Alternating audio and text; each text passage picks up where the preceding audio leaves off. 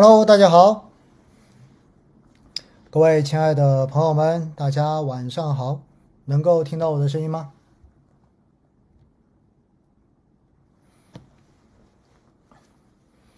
嗨，大家晚上好，大晚上好。那么今天的这个光线会有点问题哈，因为我今天是在出差，在沈阳的酒店里面，而且呢，我如果要开头顶上面的这盏灯呢，我就发现电脑屏幕上面的摄像头会出现非常明显的这种反光，所以呢，如果不开呢，就显得脸有点黑黑的哈，所以会比较麻烦一点，所以看上去有点像拍北。拍鬼片的样子哈，你大家试一下，如果把它打开是什么样子？是这个样子。嗯，大家觉得开还是不开？大家觉得要不要把灯打开，还是说不不打开算了哈？所以没办法。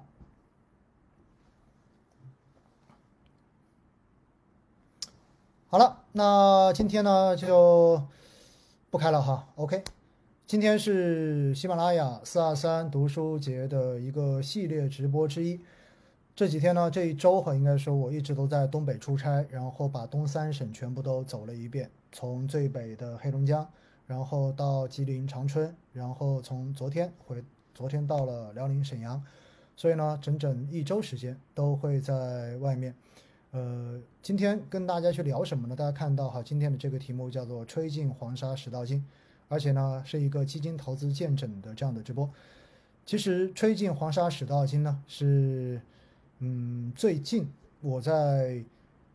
给渠道，也就是给各家银行做培训的时候，经常用到的这个题目。所以相对而言呢，相当于把我最近在渠道里面会跟大家讲的内容，跟大家去讲一遍。也就是我们回顾一下，在过去的这段时间，市场到底发生了什么事情。然后以及对于将来我们大概会怎么去看这个市场，那么这一块的话呢，我想会跟大家详细的去聊一聊。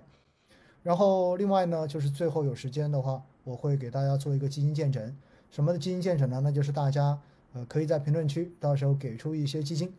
给大家稍微的做一些分析，做一些解读，当做是今天直播给到大家的额外的甜点，好不好？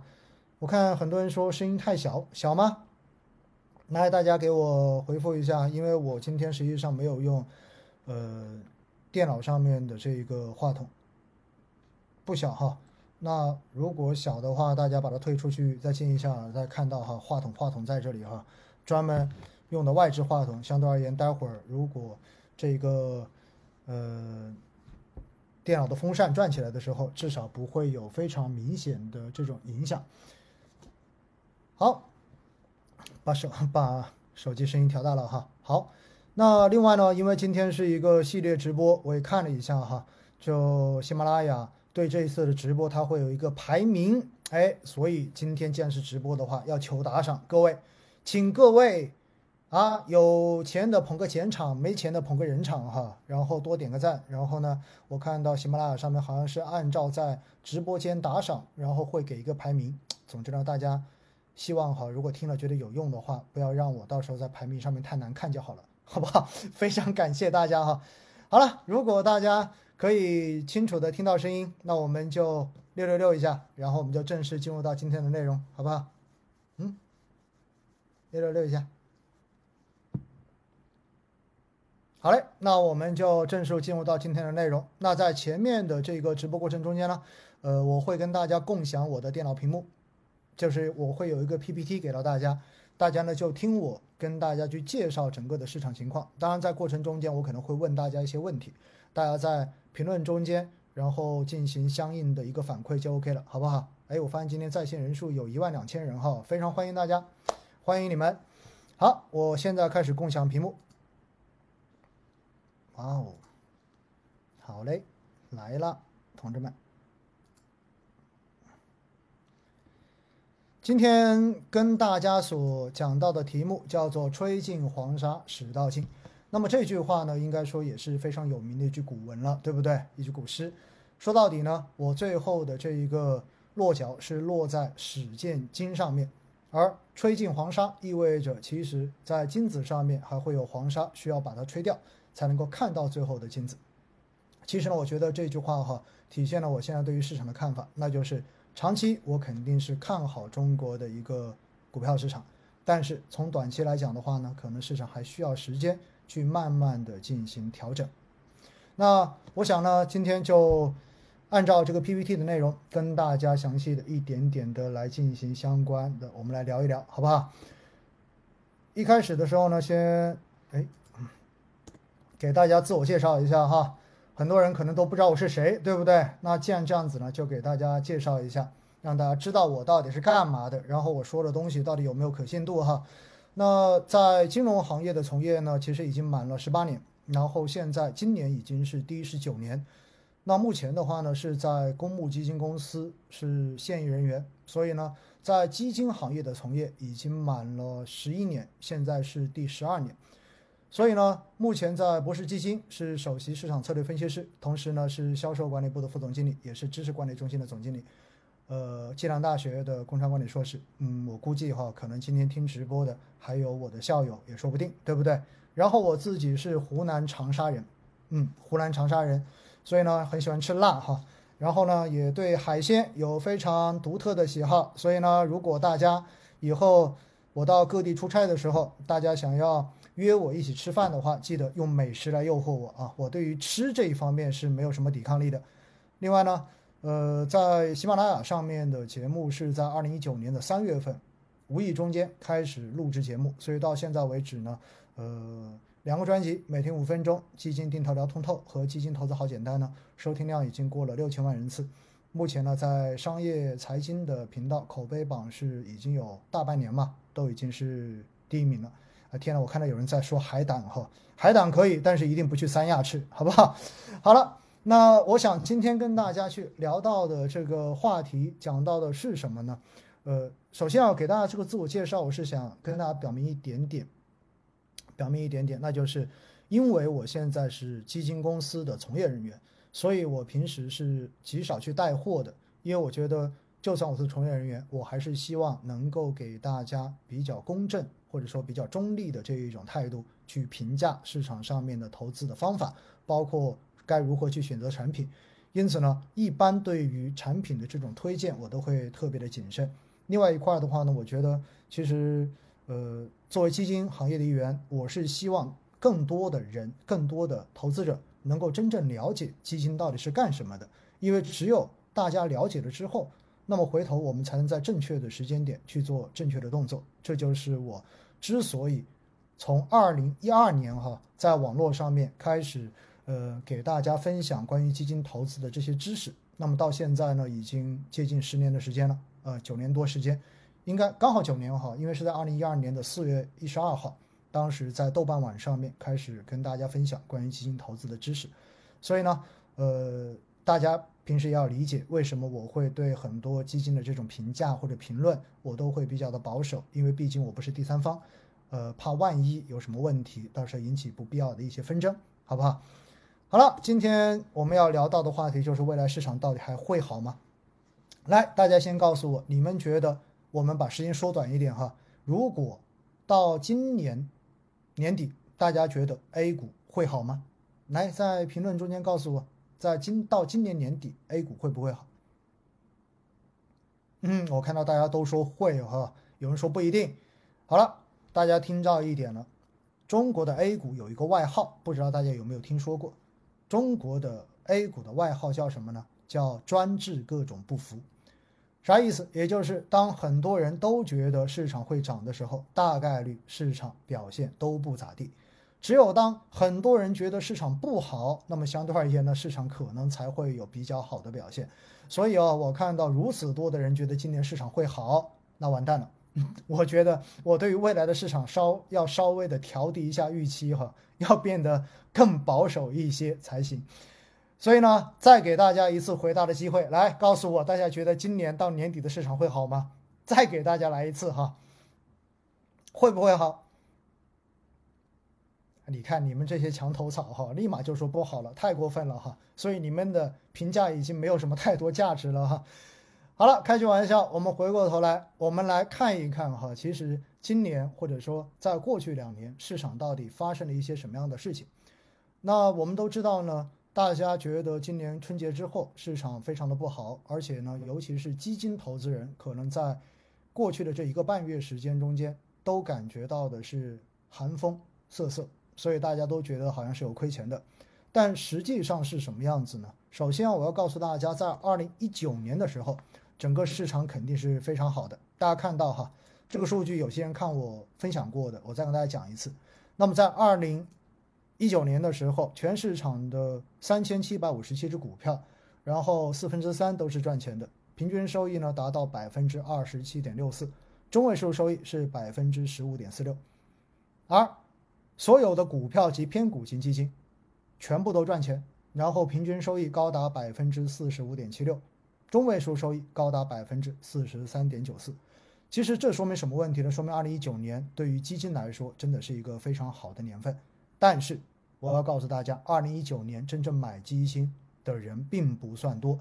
有很多二零一九年开始听我节目的我们的老粉丝，应该都记得很清楚。我二零一九年一路给大家去介绍定投的时候，其实那个时候很多人对于基金投资都还是半信半疑、将信将疑，大家都不认为市场可能会有很好的机会。为什么呢？因为二零一八年的时候，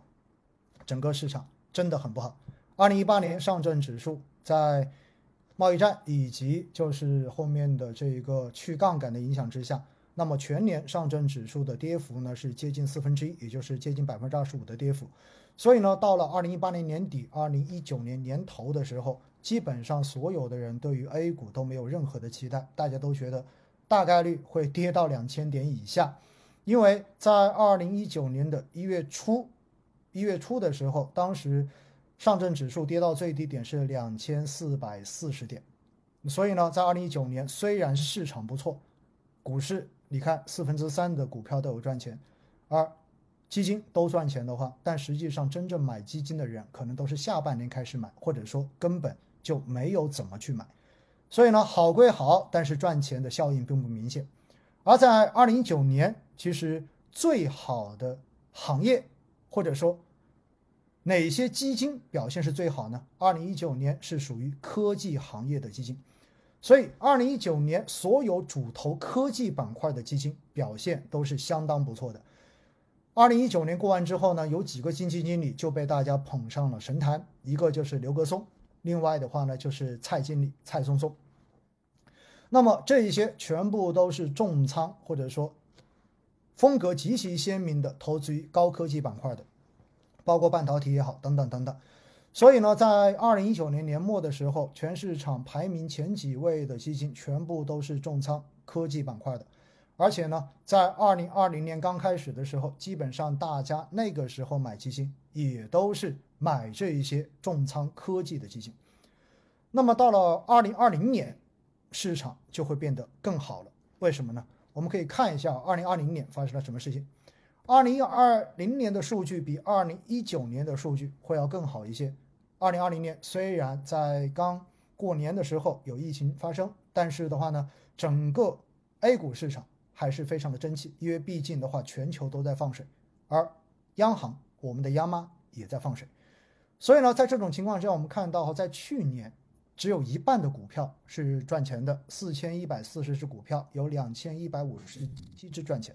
然后平均收益呢降到了百分之十八点九四，但是中位数收益仅仅只有百分之一点七一，这说明什么？说明在二零二零年买股票要赚钱不是一件容易的事情，因为分化极其严重。大家看到标准差已经达到了七十一点五九，所以离散度特别的大。但是在去年呢，一千三百八十九只股票及偏股型基金，只有两只不赚钱，百分之九十九点八六的基金全部都赚钱。更重要的是，平均收益高达百分之五十八点六七，而中位数收益居然都有百分之五十七点五三，离散标准差的话仅仅只有二十三点九零，这说明什么问题？这说明在去年你随便闭着眼睛买一只权益类基金，可能都能够赚个大百分之几十，当然前提是你要拿得住。所以在这种情况之下，我们说二零二零年基金的赚钱效应是非常好的。而赚钱效应好，就一定会导致一个结果，那么就是会吸引更多的人开始投资基金。所以呢，在二零二零年，大家还记不记得整个市场或者说整个基金市场哈，上半年跟下半年其实它的行业是不一样的，走得好的行业，上半年最好的基金都是主投什么的基金啊？大家还有印象吗？来告诉我，看看大家是不是有去投资哈？当然，如果你是二零二零年下半年才开始投资，或者今年才开始投资呢，可能你会对这个不太了解。上半年不是白酒，对了，上半年是医药，上半年。到六月三十号的时候，基本上整个市场排名前二十的股票型基金有四分之三全部都是重仓医药跟医疗主题的，所以你们所谓的医疗女医疗女神也是那个时候这个牌子被竖起来的。但是呢，从七月份那一波急涨之后，市场开始调整，然后整个医药板块就开始提前进行估值的这种回归，所以下半年就变成了什么？下半年就变成了。白酒为主的消费，以及接近年末的新能源，下半年是新能源跟白酒的世界。然后呢，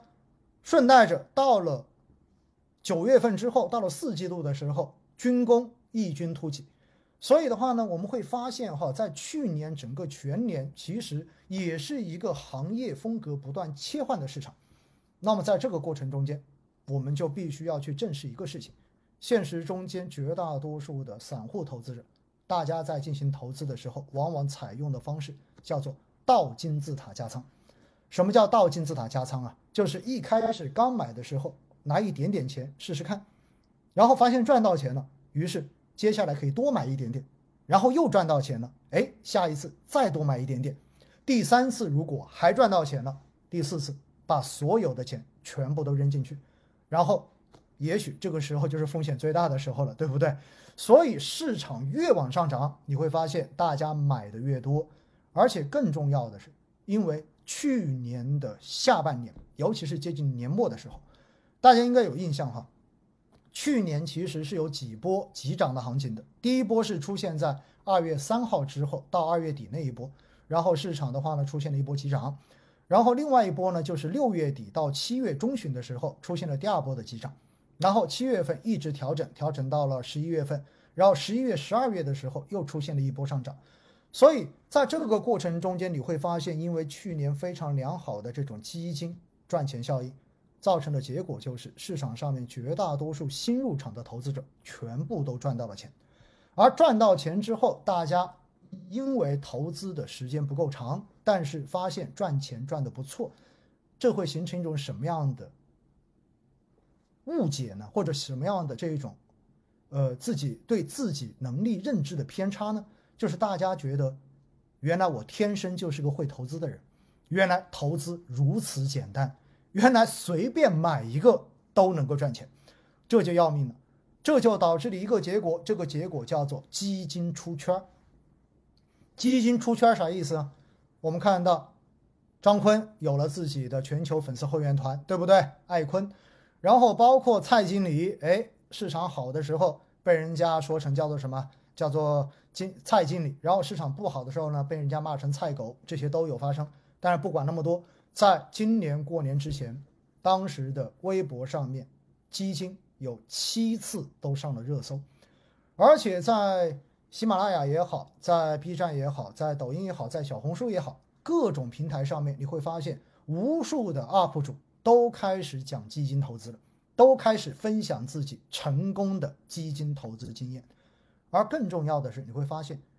也许这些人完全不具备任何的专业资质，也许他们参与基金的投资也就半年时间，但是他们都已经敢于去分享自己的成功投资经验。为什么？因为在半年时间之间，他买什么什么都在涨，而且。绝大多数人买的都是什么？买的都是重仓白酒、重仓新能源的基金。说白了，买的都是市场上面张坤、肖楠、刘彦春、曲阳等等等等这一片喝酒吃药的这一些基金。那么发现赚钱之后，大家都觉得特别开心。所以呢，在今年年头的时候，你会发现有很多。美食博主、美妆博主、育儿博主、购物博主，全部都开始录制基金投资分享的这种短视频或者是中视频。这样子的结果是什么结果呢？这样的结果就是，哎，大家发现我录了这些投资短视频，居然比我原先录的那些本职的什么美食啊、做饭呐、育儿啊这些的观看跟传播率都会要更高一些。而他们往往推荐的基金，往往晒的自己的这些基金，全部都是重仓白酒、重仓新能源的。那么这会形成什么问题？这会形成在。网络上面你所看到的绝大多数的这种短视频，这种投教视频，哈，打个引号，投教视频，结果全部都是在推荐白酒，推荐新能源。于是，越来越多完全不懂基金的投资者被收益吸引进来，于是也开始买这些基金。所以呢，又因为前面讲到的倒金字塔加仓。随着他们边买，发现哎，果然赚钱了，于是就越买越多。好了，这个时候我们就是到几个关键的问题了。首先，因为这一些开始买，大家越买越多，是不是意味着这些所谓的顶流基金经理他们的管理的产品的规模就迅迅速的出现了膨胀啊，规模变得越来越大？而且重要的是，规模变得大的同时，对于基金经理而言，大家要知道一点：假设我现在管理的规模是一百个亿，结果在几个月时间之内，然后新申购的资金又进来了五十个亿，那大家想想看，我如果前面的一百亿全部都买了股票，当然正常情况下面不会全买啊。那么假设全买了股票，那么我是百分之百的仓位，但是现在多了五十亿的这个新。申购资金进来，如果我不买股票，就意味着我的仓位就被动被降到了百分之六十六。那如果我的仓位被动降下来，会导致什么样的结果？这个结果就是，如果市场继续涨，你会发现我的涨幅跟不上其他的基金经理。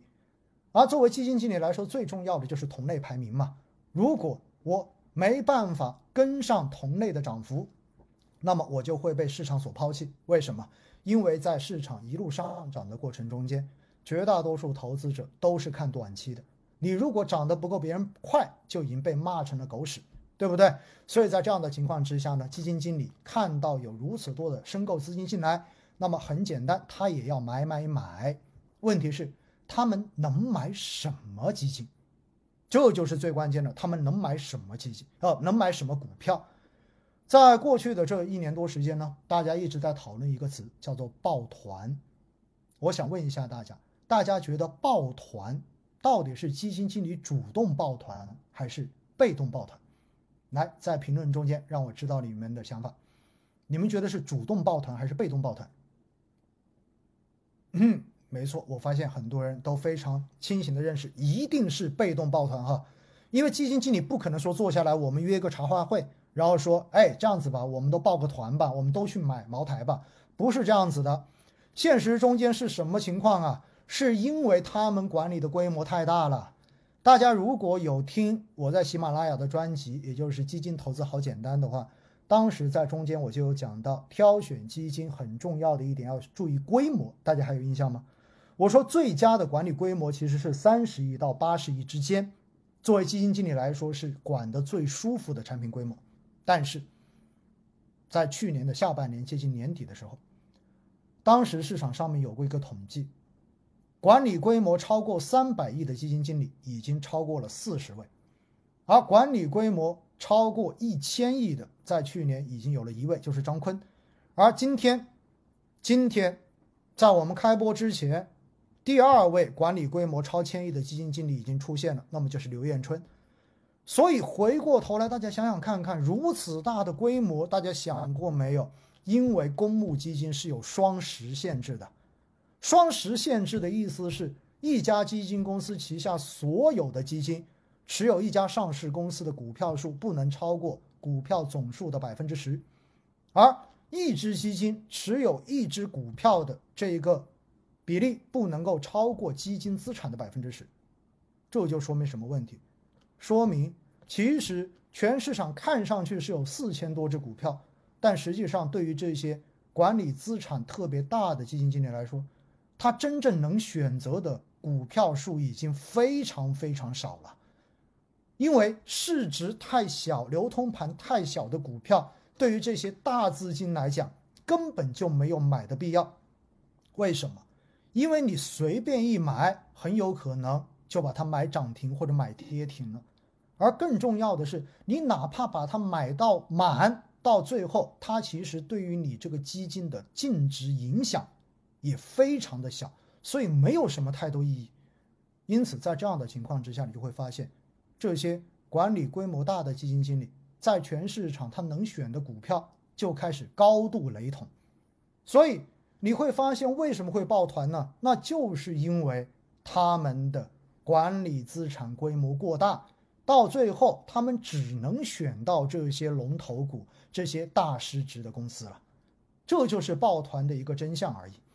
那好，回过头来，我们回到前面说的，因为基金出圈了，所以吸引了很多不明真相的小白都开始买基金，而他们买的可能又都是这些顶流基金。而这些顶流基金买了之后，他们的规模变得越来越大，基金经理又要加仓。那要加仓的时候，我们刚才说了，因为他能够选择的这一个股票范围本身就只有这些了，因此基金经理大概率把加仓进来，把买进来的这些钱继续去加仓自己的重仓股，继续加仓重加仓自重仓股，就会形成一个结果，是不是意味着？重仓股的这一些股价就越涨越高啊，因为你钱多嘛，所以钱越多，重仓股的价格就买的越高，而重仓股的价格越高，回过头来你又会发现，造成它的基金净值又继续往上涨，而基金净值继续往上涨呢，又会让这一些后来进来买基金的小白们发现，哎，买他的基金果然是能够赚钱的，而且还涨得不错。于是到后面，他们就会用更多的钱再来进行申购，那进来的钱又变多了，对不对？于是这些基金经理继续买自己的重仓股，所以股价又往上涨，又往上涨，又赚钱，又赚钱，钱变得更多，然后股价再涨，于是这样子不断循环之后，那大家想想看看会形成什么样的结果？股价能一直循环涨上去吗？能够涨到天上去吗？能够涨到火星上去吗？当然不可以，原因很简单，因为基金公司是专业投资者，基金公司是有自己的风控制度的，它不是个人投资者。如果你作为散户，什么时候买，什么时候卖，在很多时候也许是凭感性做决定，但是基金公司不是，因为基金公司的话，它有风控，它在股价涨到一定程度的时候。风控会提示说这个东西现在太贵了，你不能再买了，不能再买了。但是现在钱还在拼命的进来，怎么办？于是你就会发现基金公司开始做一些动作了。首先，我不要钱了，不要钱怎么办？OK，我就限制大额申购。于是你们就发现有很多基金变成了每天只能买一千，每天只能买两千块。那能买一千，能买两千，结果我发现大家啊，既然他限了，每天可以买一千，每天可以买两千，那我赶紧每天我就买一千，每天我就买两千。但是大家要记住了，因为基金出圈了，出圈就意味着有越来越多的人开始参与买基金，所以人数的基数变大了。每天每个人买两千，但是你的人数基数在扩大，到最后你会发现，其实申购金额还是很大，它的规模还在变得更大，于是。基金公司开始出第二步，连小额我都不要了，所以我直接暂停申购。好，暂停申购，我不要钱了。不要钱了之后，结果发现，因为股票太贵了，因为这些重仓股风控已经不让买了，但是我手中还有很多现金，但有现金就意味着我的仓位低呀，但是我又不能够再加仓位上去了，怎么办？所以第三步，我把钱退给你们，我不要了。所以把所有的现金我直接还给投资者，所以我就分红了。好了，这一分红我们就看到了三部曲，对不对？第一步限大额，第二步暂停申购，第三步分红。所以各位，我要告诉大家，下次再看到基金公司密集的有这三个动作，这意味着基金公司对市场短期的风险已经表明了态度。所以，当你看到有限大额，当你看到有开始暂停申购、有开始分红的时候，各位，这个时候你大概率应该开始要止盈了，应该要开始卖基金了，而不是想方设法的。我当时还有很多的投资者在后台跟我说，基金公司太恶心了，居然好基金都不让我买。各位，我告诉你，限购是讲良心的，因为作为基金公司来说。规模是最重要的指标，所以他完全可以不讲任何良心的继续让大家买，但是实际上能够做出限购，能够做出暂停申购，其实一方面真的是对投资者负责，另外一方面的话也是希望能够保住明星基金经理的良好业绩，不至于未来有更多的人在高位进去发生亏损，到最后坏了基金经理的招牌，所以。跟大家讲这么多，是想说什么呢？是想说，其实过年之前，整个市场的风险已经很高了。而且更重要的是什么？大家记不记得，在今年的一月份，我陆续做直播的时候，一直在跟大家强调说，我说基金经理出圈肯定不好，而且抱团股瓦解这个事情必然会发生。但是没有人知道什么时候会发生，因为它需要一个。额外的因素来触发，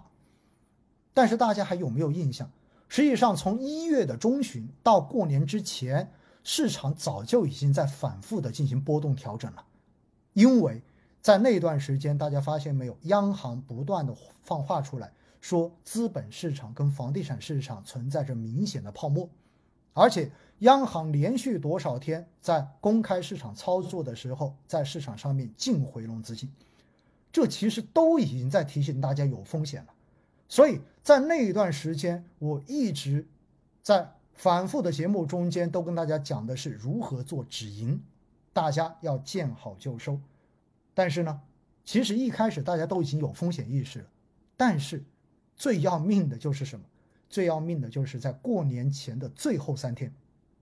市场连着涨了三天，大家还有印象吗？而且那三天还涨得让大家特别的爽，所以这三天一涨之后，很多人特别开心，然后觉得过年前居然提前发了大红包，所以所有的人是在非常开心的状态之下，然后进入到了春节的假期。在春节假期期间，后来网络上面有报道，有很多的九零后对于春节假期。是不开心的，因为大家觉得春节假期太长了，影响自己赚钱。因为市场不开市，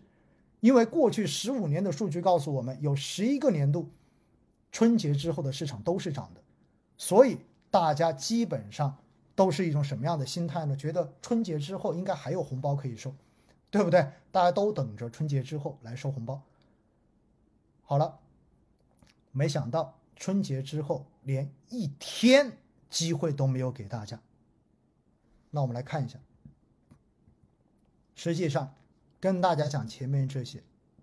是想告诉大家，这是去年到今年整个上证指数的走势。你会发现，其实每一波市场涨上去之后，都需要一段时间去消化的。所以在这样的情况之下，当时基金公司也已经发现市场风险大了，然后高层也已经发现市场风险大了，因为太乐观了。所以在这样的情况之下，已经开始主动的回撤流动性，而且不断的喊话提示风险。但是的话呢，基本上大家都没觉得马上就会跌，都想着还能够再撑一撑，再等一等。那为什么春节回来之后市场就跌了呢？到底是什么东西成为了压垮市场的最后一根稻草呢？哎，我看到有人说水解是反向指标，确实哈。二月一号那一天的威尼斯星空夜话，我就说了，我们的同事又开始忽悠水姐买基金了，对不对？更重要的是，在春节期间发生了这个事情，大家看到没有？这个是美国的十年期国债到期收益率啊，这才是春节期间这最后一根稻草。大家看，这是从二零一九年的六月份，然后到现在，整个美国十年期国债的收益率曲线。大家看到没有？这一个点，我这一个原点是二月十一号，也就是我们过年的那一天。然后当时的美国的十年期国债收益率呢是百分之一点一六六，之后就开始一路往上飙升。等到我们过完节之后，它已经飙到了百分之一点五以上了。然后现在的话呢，百分之一点七、一点八，这个东西为什么它往上涨会导致我们的股市、我们的这一些板块出现大调？很简单，因为我们要知道一点，美国的十年期国债收益率其实相当于是全球的无风险收益率。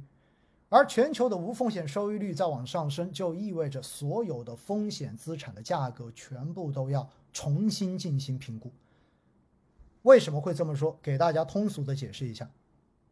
比如，假设现在你去买一个资产，不管是股票或者其他资产，假设每年可以给你贡献百分之十的收益，但是你这个钱如果用去买国债，因为买国债是不用。冒任何风险的，所以我们把它理解为无风险收益率。假设国债收益率为百分之三，然后你现在去买一个百分之十收益的资产，实际上你只能说你获得了百分之七的超额收益。因此，这个时候给这个资产的定价应该是按照百分之七来进行定价的。结果，这个资产还是百分之十的收益。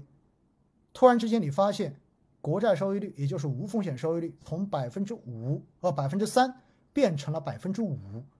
那么这个时候你就会发现，你如果去再买那个百分之十的资产，你的超额收益仅仅只剩百分之五了，所以这个时候你就一定会出现这一个资产的价格往下掉。大家听明白这个逻辑没有？因为无风险收益率在上升，所以导致的结果就是。所有的高估值资产的价格都要往下调整，而且估值越高的资产，相对而言它往下掉的这一个幅度就会更大一些。因此，在这样的情况之下，我们说美国的十年期国债收益率在春节期间的这一种直线飙升，成为了拉动市场进行调整的最后一根稻草。那。到底发生了什么事？到底发生了什么事情呢？我们来看一下啊，大家看一看，大家看这个这张图，这是春节之后中信一级行业的涨跌幅情况，到上周五的，大家可以看到哈，跌幅排在前面的第一位，食品饮料跌了百分之十八点七四，当然这两天的话呢，食品饮料稍微有反弹，然后电力设备及新能源，然后下跌了百分之十六。医药下跌百分之十三，军工下跌百分之十一，但是春节之后很明显的看到的就是钢铁上涨百分之十五，煤炭上涨百分之十六，电力及公用事业上涨百分之十三，所以整个市场很明显的就是一个风格切换的市场。过去那些热门行业都在跌，然后之前不被大家关注的行业都在涨。这一张可能大家觉得还不够清晰，我给大家更清晰的。大家看一下，大家看这张图，绿色的是这个行业在去年的涨跌幅，而蓝色的是这个行业从今年春节之后到上周五的涨跌幅情况。来，大家看一看，最后你能得到什么样的一个结论？来，大家在评论中间告诉我，不要刷无意义的东西了啊！大家看一看。根据这一张图，你们会得到什么样的结论？非常直观哈！我为什么给大家分享 PPT？你们看到了什么？涨去年涨得最多的，然后今年就跌得最多，而去年没怎么涨的，大家看到没有？这一边的，或者去年跌了的，今年都在涨。所以这说明什么问题？这说明今年春节之后，市场并不是说从牛市就变成了熊市，而是市场在明显的风格切换而已。也就是那些涨得过高的，全部都在进行调整，而跌的去年没怎么涨，估值很便宜的，其实都在涨。这只能说明市场在发生一件事情，风格切换。另外一件事情就是。价值回归，也就是所谓的均值回归效应。因此，大家看到没有？食品饮料去年涨了百分之八十八，电力设备及新能源涨了百分之八十八，军工涨了百分之七十二，医药涨了百分之五十，这几个行业基本上都是领跌的。好了，今年春节之后的市场真相就跟大家讲完了。那为什么很多的基金投资者感觉不好呢？因为大家绝大多数人买的基金全部都是重仓后面这几个行业的基金啊，你重仓白酒的，重仓新能源的，重仓医药的。重仓消费者服务的这一些全部都是大家买的最多的基金，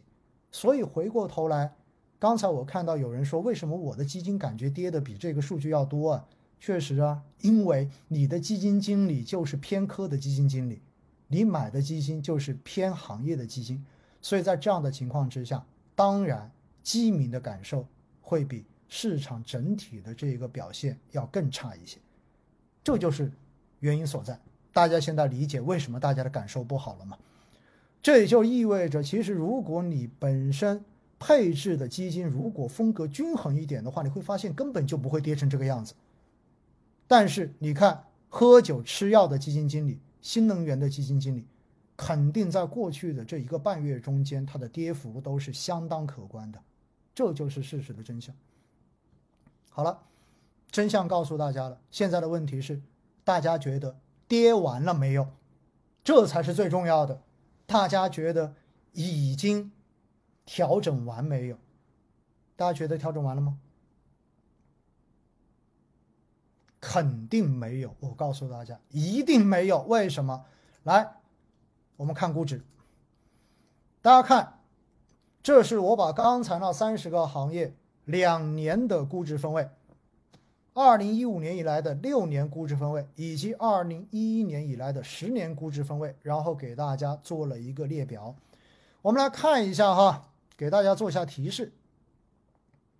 嗯，我算啊！我们看食品饮料，食品饮料在这里，大家看到没有？你们看食品饮料的整个估值，不管是中期、短期、长期。现在都在百分之八十以上，这说明什么？说明白酒行业现在的估值仍然在历史高位啊，它根本就不便宜。虽然它已经调了百分之十几了，但实际上，因为它之前都处在百分之百分位，所以哪怕调了这么多之后，也不能说它的估值已经恢复了正常。然后我们再来看电力设备及新能源，在这里。新能源相对好一点点，哎，没错，新能源现在的配置价值，从估值角度上面来说，会比食品饮料要好很多。然后我们再看医药，医药的长期估值仍然在百分之七十五、百分之八十左右的高位，但是近两年它已经降到了百分之五十。所以这三个行业，如果你现在看的话，其实都不能说便宜，但是相比之下呢，新能源可能稍微的好一点点。因此，哈，从这里来讲，我告诉大家，现在市场根本就没有调整到位，或者说相关高估行业现在是没有调整到位的，应该是这么说，这是最准确的啊，最准确的。笔画的不明显吗？来，我看一下，看能不能变得更粗一点哈。大家稍等一下，大家看不清楚吗？嗯，嗯嗯嗯嗯。好吧，已经看不到了，不管了，那先这样吧。好了，接着我们再看，有人说为什么大盘不跌下来？很简单呢，因为风格切换，有的涨有的跌，所以大盘当然跌不下来。而且更重要的是，在过去的一季报，大家发现有很多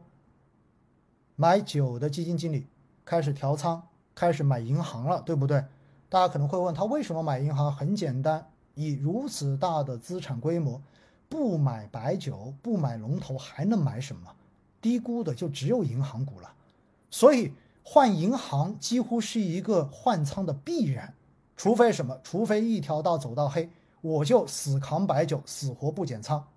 刘彦春就不减仓，张坤是在调白酒的，这就是很明显的分化，就是大家用不同的这种方式来处理现在高估的资产。好了。我们再来看，嗯，下一张啊，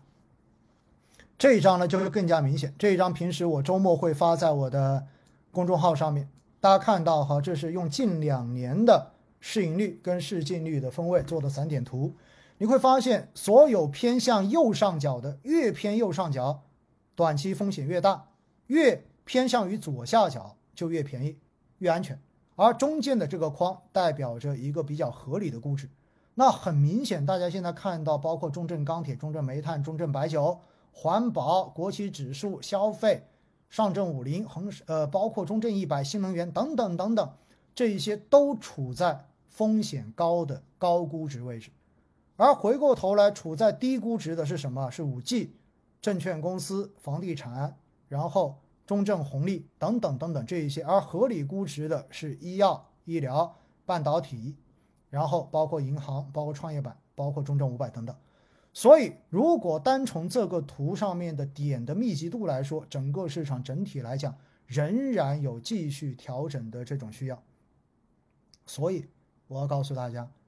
对于接下来一个季度到两个季度的市场，我个人觉得，如果没有特别的政策利好，大概率市场就维持着现在的这一种弱势震荡的状态。来不断的等待相关消息的确定，因为要修复估值哈，大家要知道一点，估值的修复取决于两点，因为如果按 P/E 的估值是用股价去除以每股盈利，所以要不然你就是股价往下跌，要不然你就是盈利往上涨，两个方向只要有一个方向在动，那么到最后估值都能够修复，都能够往下调，所以呢。过去一个半月，高估值板块是股价在往下调，而现在在等。为什么最近这几天你会发现白酒板块有明显的回温？那是因为白酒板块一季报出来之后，你会发现它的盈利数据还是不错的。因为高端白酒公司的这种企业回款，春节之后的这种回款，都回款的这一种效率都算是不错的。所以，相当于它的分母项会变得更大一些，这在一定程度上面可以去消化一定的估值。所以哈，我要告诉大家，市场大概率还是会维持震荡，高估值的板块仍然有继续往下修正估值的这种需要。而回过头来呢，市场会往更加均衡的方向发展。所以，接下来大家要去选基金的话，我的建议尽量还是选那些不要偏科的基金经理。去选那些相对而言配置更加均衡的基金经理，也许你的投资感受会更好一些。当然，我必须要去补充一点哈，高端白酒方向，也就是食品饮料、医药方向以及新能源方向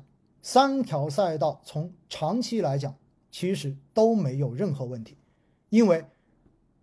高端白酒代表的是消费升级方向，医药代表的是消费升级以及人口老龄化的方向，而新能源代表的是我们科技赛道以及弯道超车、碳达峰、碳综合的方向。所以这三条赛道从长期来讲，其实都是非常确定性机会的。但是正像过去两天我在喜马拉雅上面。更新的节目中间讲到的，其实很多时候长期投资逻辑跟短期投资逻辑是会有矛盾的，因为短期就是钟摆效应，如果它短期股价涨得太快，远远的偏离了它现在的价值，那么就一定会有更大的这种估值修复的这种动力在，所以的话呢，它会加速的杀估值。那么回过头来的话，我们说，如果大家对于高端白酒、对于新能源、对于医药，你们自己认为。你还坚信这个方向？你相信这些行业未来是一定有机会的？你对这些行业有信仰？那我给你的建议，只要你还相信基金经理的能力，那么跌下来之后你都应该补仓，而不是在目前的位置上面把它卖掉。因为毕竟相关的基金净值回调已经百分之十几了，所以在这种时候用定投补仓的方式，或者说用有纪律的补仓方式都是对的。因为这三条赛道长久来讲的话是没有问题的。如果你用三到五年的维度，甚至于十年维度，那么你完全可以忽略短期的这一种行业波动。这就是我给大家的建议哈，你也不要太着急，你真买了偏科的。但是回过头来，我也看到有人在问我说：“哎，有基金经理这两天正在发两年封闭基金，对不对？那个基金经理本身就是完全偏科白酒的。”你如果认同他的这种投资风格，那么你当然可以去买；如果你不认同他的风格，那我就觉得你还是可以考虑考虑，好不好？所以呢，这就是我们说对于过去的这一个半月市场到底发生了什么，给大家做的一个相应的回顾跟解析。同时呢，也对于未来一两个季度市场到底该怎么去发展，该怎么。大概率会往什么样子的状态去发展，做了一个个人的这种判断。那么以上的这些内容，仅供大家参考，好不好？因为这只是个人意见，仅供大家参考。希望能够给大家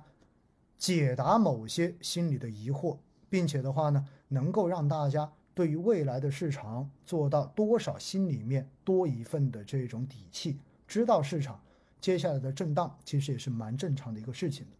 因为大家知道，我们的 CPI 跟 PPI 其实整体来讲的话，在二季度很有可能会创新高。那么短期的这种通胀压力将有可能导致我们的货币政策出现比较实质性的收紧。所以在这样的背景之下，二季度市场不管是债券市场还是股票市场要有良好的表现，其实难度蛮大的。所以呢，我建议不管是想去配置债券的这样的。呃，投资者还是说现在考虑去进行大额的这一种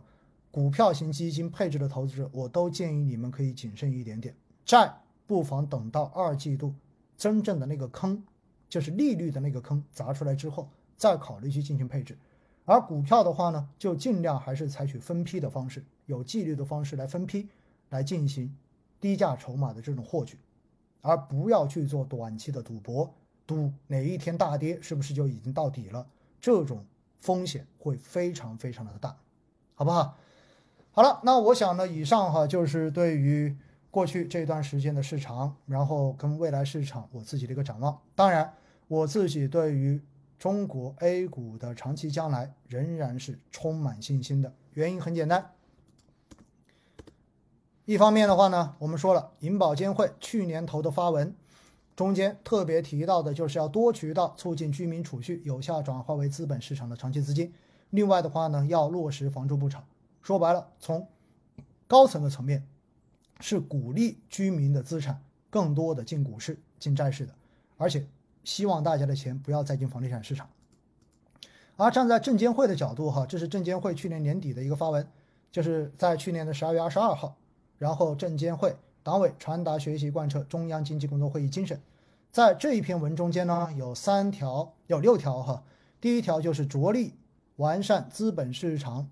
支持科技创新的体制机制，完善私募股权基金募投管退的机制，鼓励投早投巧投科技。所以，整个股票市场，整个 A 股市场注册制将会坚定不移的全面落实，因为只有降低科技企业的上市难度，才能够真正的鼓励更多的社会资本。参与到科技创新企业的这种创投中间来，因为 IPO 难度降低，可以增强他们未来获利退出的这个路径。对于这一块的信心，所以的话呢，在这一个背景之下，我告诉大家，中国的股市，中国的 A 股市场将会得到高层不遗余力的政策呵护。而另外一块，第三条就是着力加强资本市场的投资端建设，增强财富管理功能，促进居民储蓄向投资转化，助力扩大内需。大家一定要记得，在今年资管新规将会要全面落地。资管新规落地意味着市场上面保本保收益的理财产品全部都要向净值化转变，而净值化转变之后，基本上投的都是标准化资产，而标准化资产无外乎就是债券跟股票，所以将会有大几十万亿的资金。陆陆续续都会进入到中国的资本市场，同时外资也会陆续的加强对于中国资产的配置。所以在这样的背景之下，我告诉大家，中国市场的将来应该说前景是相当乐观的，大家根本不要对此有更多的担心。所以呢，吹尽黄沙始到金就是这个意思。短期因为政策的原因，因为整个。估值的原因会导致市场持续的震荡，但是从长期来讲，我仍然坚定的认为，中国的权益类资产，中国的 A 股市场，会是未来十年到二十年中国最佳的投资品种，好不好？这就是今天准备的这个 PPT 的内容，跟大家所做的相关分享。那剩下的一点时间呢，用来解答大家的相关疑问，好不好？那等我把这个先关掉啊。首先要问一下大家，对于刚才所讲的内容，大家听明白了吗？有没有什么问题的？有没有什么问题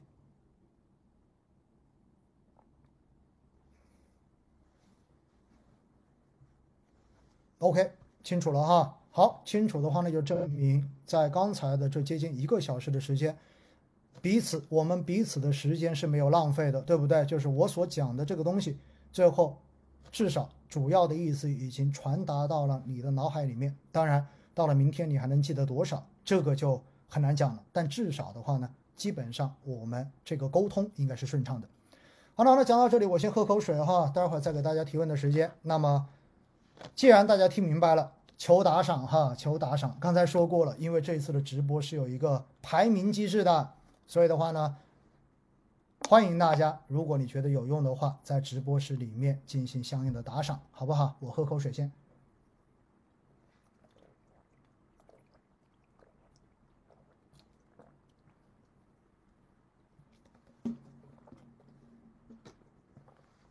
我告诉大家，东北真的很干哈。昨天为什么有很多人说我的嗓子恢复的很快？啥意思呢？因为昨天晚上所有的活动搞完之后，回到房间十点多钟，我开始录就是思想会的收评。后来那个声音出来之后，我自己都不敢相信是我自己的声音，因为太陌生了哈那个声音。所以很多思想会的会员听到那个声音之后，也是觉得怀疑是别人录的哈，那个声音真的很恐怖。所以昨天真的是因为每天我都有现场的培训。而且有应酬，所以七七八八加起来之后，嗓子已经完全哑掉了。昨天晚上的时候，但今天还好，今天还好啊。好了，大家现在不要刷屏了啊！大家现在不要刷了。现在我们回到什么呢？我们回到正常的一个状态，那么就是，呃，一个问题解答的状态。好，大家先不要刷屏了。来，现在已经到了九点的二十八分，我给十分钟时间，呃，十二分钟时间吧，我们到九点的四十分，然后看有一些问题，如果可以跟大家解答的话呢，我们稍微做一些解答哈。然后五 G 现在的很低位是什么逻辑？因为五 G 是处在前一口气刚好歇掉，第二口气还没有接上的这样的一种状态。关于这一点呢，实际上在四月十二号的威尼斯星空夜话中间，当时有跟我们的宏观分析师罗博士有详细的聊过。那么关于这一部分的内容呢，我建议你关注今天或者明天每天五分钟定投聊通透，我会把对于五 G 这个行业的一个解析，就是当天的这个解析，我会把它最后这一部分剪辑放在每天五分钟定投聊通透专辑上面，你可以去听一听，我觉得应该可以解答你关于五 G 这一块的疑问。军工，我刚才看到那个朋友刷了很久了哈，军工的基本面没有任何问题，但是军工本身的特性，在过去几年就是暴涨暴跌。而且军工去年全年涨了百分之七十二，到今年从去年十二月的下半月，也就是二十多号，到今年的一月八号，军工是在两周时间之内涨了百分之二十，所以相当于是在短期之内涨得过高，形成了比较高的获利盘，所以在流动性收紧的情况之下，迅速的出现了回调，而且回调的幅度会比较的大一点。如果你是在高位追高进去的，那估计会比较痛苦，但是。军工的一季报相关企业出来之后，你会发现他们的基本面是没有任何问题的。但是市场并不是说基本面好，它就一定能够上涨，它需要的是市场情绪的这种转换。所以，对于行业主题基金，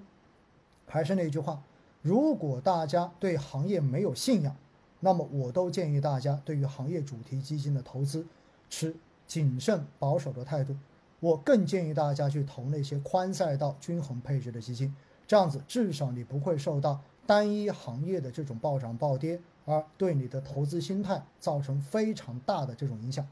好不好？新泉和润混合相对而言会比较均衡一点啊。刚才还有人在问白酒要不要卖掉，那么我觉得刚才的这个直播您等于是没有听到的。如果你真的没来得及听，没关系，这个直播回头应该会有回放的这个保留。所以到时候请大家再去看回放就 OK 了。富国天惠成长相对而言也是配置比较均衡的啊。基金经理呢，也是一个市场中间出名的老将了，十五年以上的掌管经验。但是呢，像这样的基金经理所管理的产品，一般来说，在市场单边上涨的过程中间的表现都不会过于出色，所以大家要做好足够的心理准备。基金经理为什么买银行股？很简单，如果他觉得白酒过贵，他要调整的话，实际上他卖掉白酒，他没有什么其他过多的东西可以选的。因为市值满足要求、流动性满足要求的，实际上只剩那十几二十只股票了，而银行的估值本身又处在低位，所以换成银行是说得过去的，这在逻辑上面是非常容易理解的。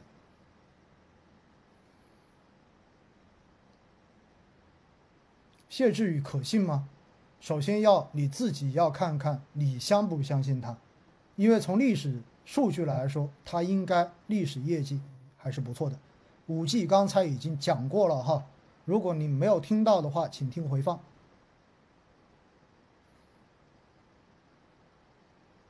富国天惠，我说了，只要你能够接受它比较中庸的表现，我觉得你用一次性或者定投都是可以接受的，但前提是你自己能不能够接受。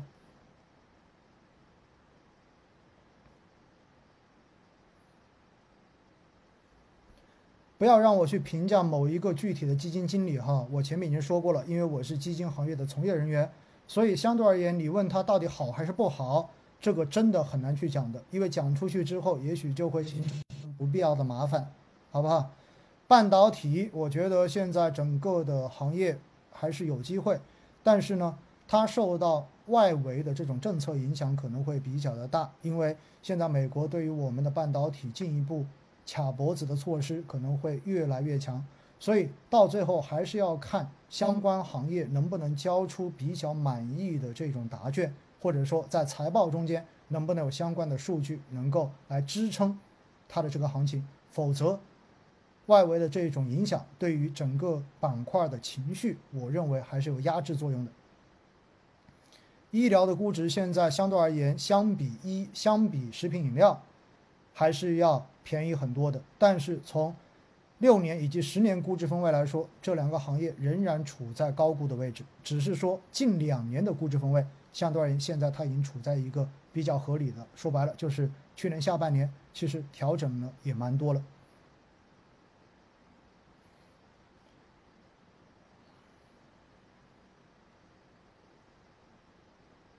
现在适合买短债吗？短债我觉得都适合哈，因为短债相对而言相当于货币基金的加强版，所以的话呢，它的风险相比长债会要小很多，受利率波动的影响也会更小一些。因此的话呢，我觉得对于短债类的基金，你把它作为一个流动性管理工具是可以考虑的，好不好？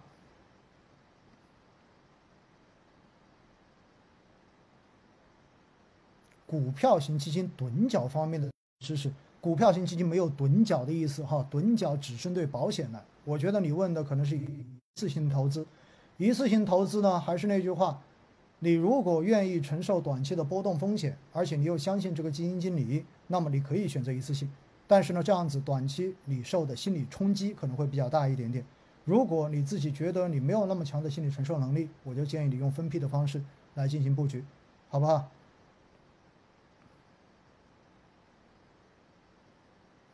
中概互联网我不看好啊，因为现在美国对于中概股的打压是非常明显的，所以相关的这些中概股公司大概率很多都会回归港股，所以这个时候的中概股到底表现怎么样，我自己觉得是要画一个问号的。而且确实，美国纳斯达克现在的泡沫也是到了历史高位，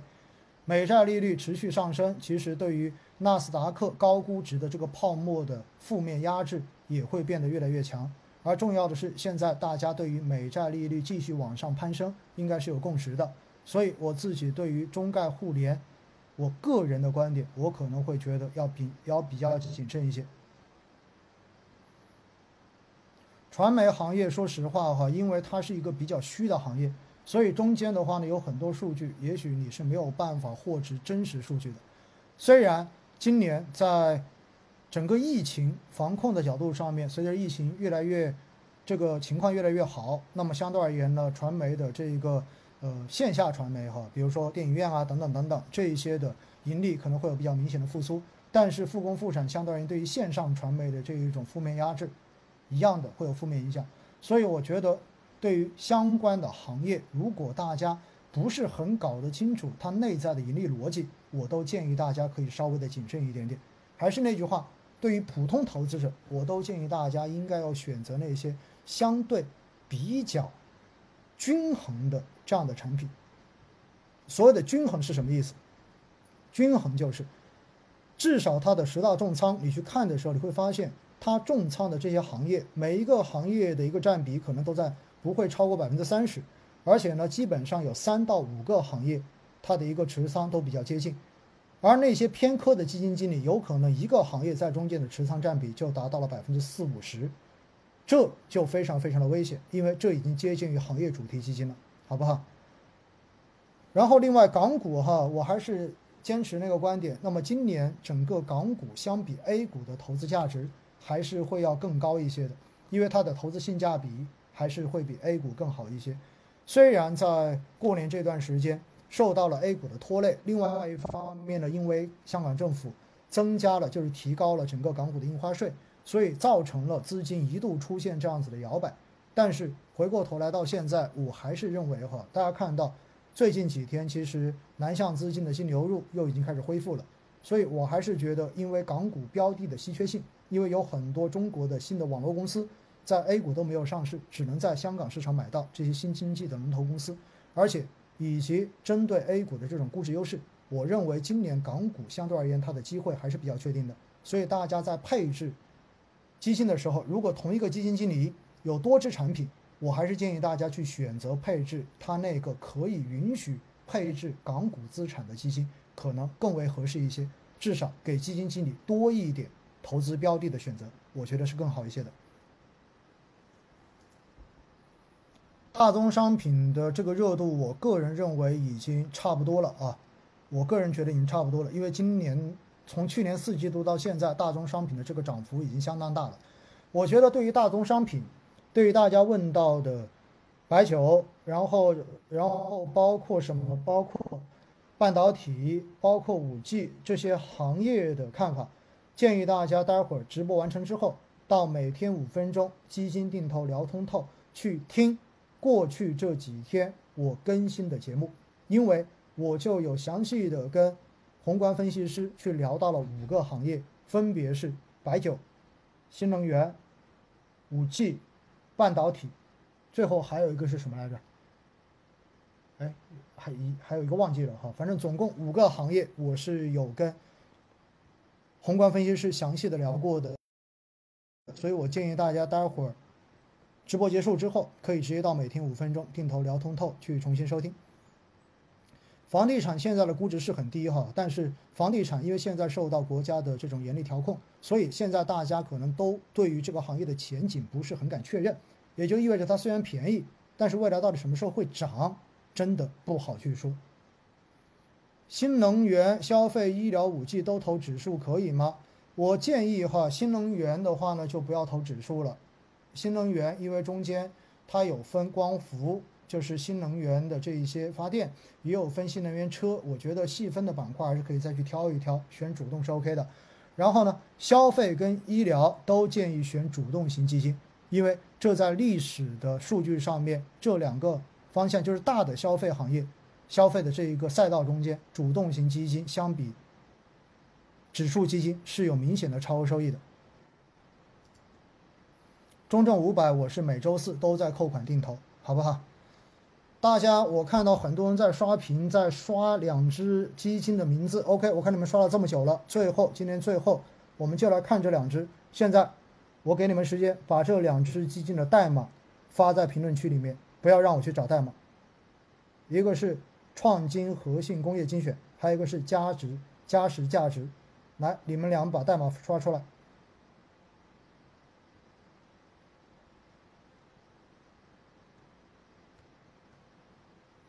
最后两个啊，刚好我的万德是打开的，零七零零幺，零七哎，零七零零幺九，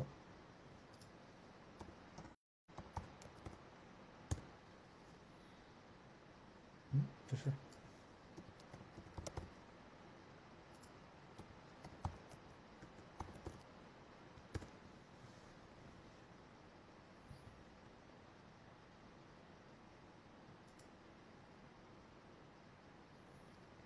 我们来看一下这只基金的重点持仓。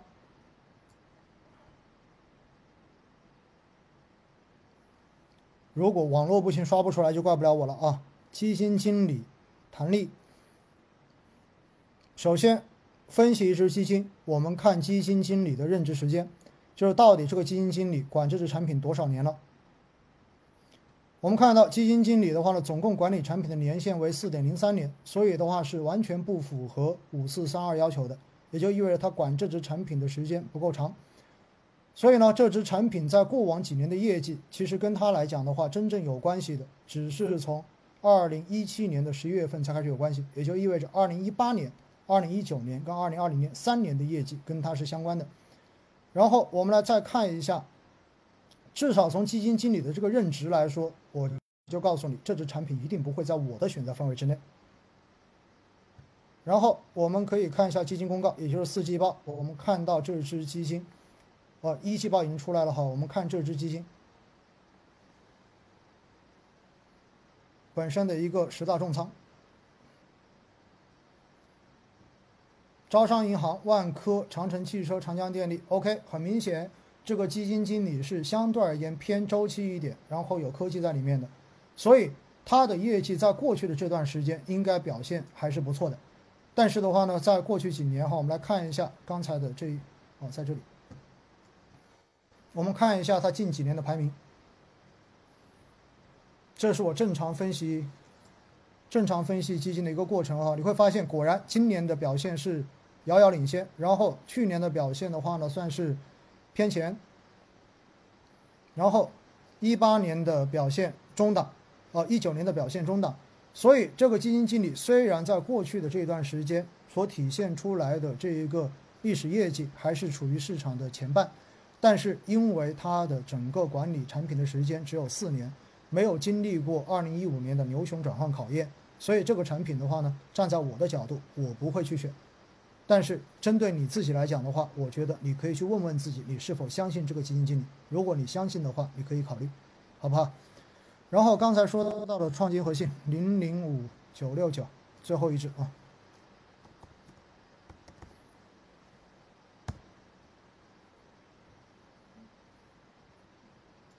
时间问题哈，今天就不再分析其他的产品了。这个基金我们来看一下，二零一八年五月份才成立的基金，基金经理四点四七年，然后看它过往的业绩表现跟沪深三百的比较，到二零二零年才开始跑赢沪深三百。这个基金经理从这个历史业绩来讲的话，就一定不会是我选择的基金经理。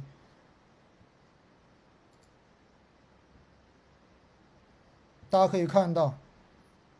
他从二零一六年，然后一直到二零二零年的下半年都没有跑赢沪深三百，我觉得这是不能接受的。然后这一支产品它的一个管理，我们来看一下哈，工业收益精选二零一八年到现在为止的的一个收益。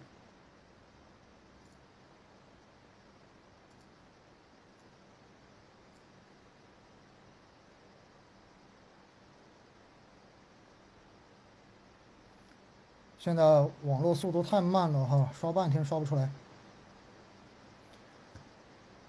二零，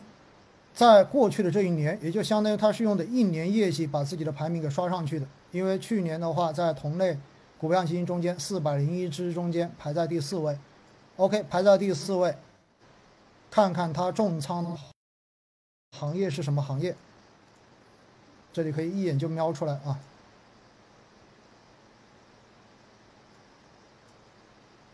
我们可以看一下，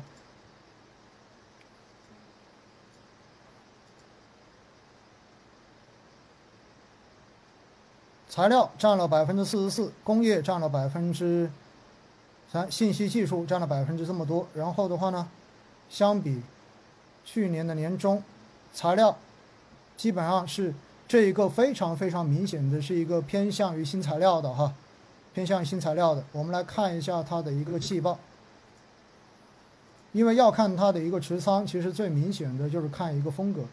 看它的持仓风格。因为一年能够涨到那么高的基金经理，基本上就是因为在风口之上，所以它才能够有那么好的一个表现。来，我们来看一下它的重仓，隆基、宁德，OK，这是一个非常明显重仓了新能源的基金经理。所以从它的这一个持仓来讲，去年有如此好的业绩表现是非常正常的事情。但是在风口上的基金经理，如果到最后风不在了，他是否还能表现好？我觉得是要时间来进行考验的。所以呢，如果你自己认同它的这一种偏新能源方向的这一个投资方向，而且你觉得这个基金经理你自己愿意去相信他，那我觉得这支产品可以选择。但是站在我自己的角度呢，这个基金经理应该不在我的选择范围之内。好不好？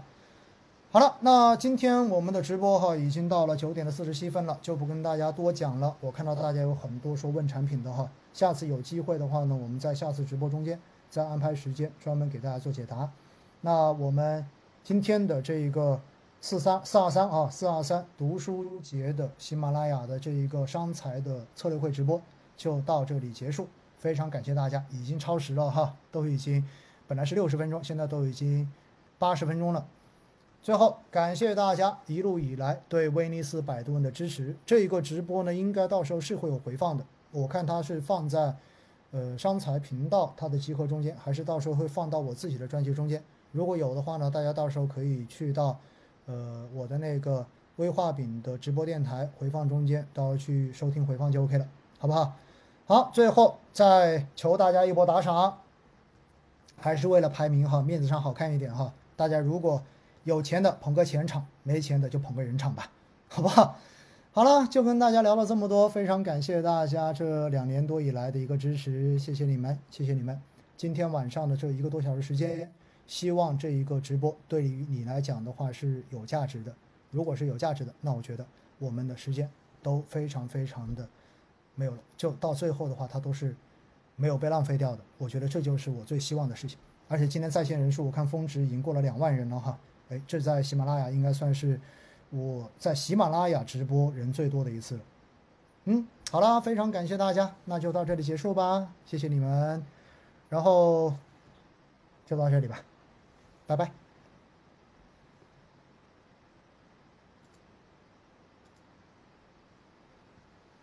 谢谢你们，拜拜，各位，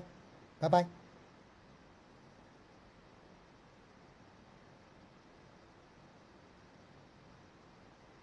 没有回深圳哈，现在还在沈阳呢。我现在在沈阳出差，最明显的是酒店的房间里哈。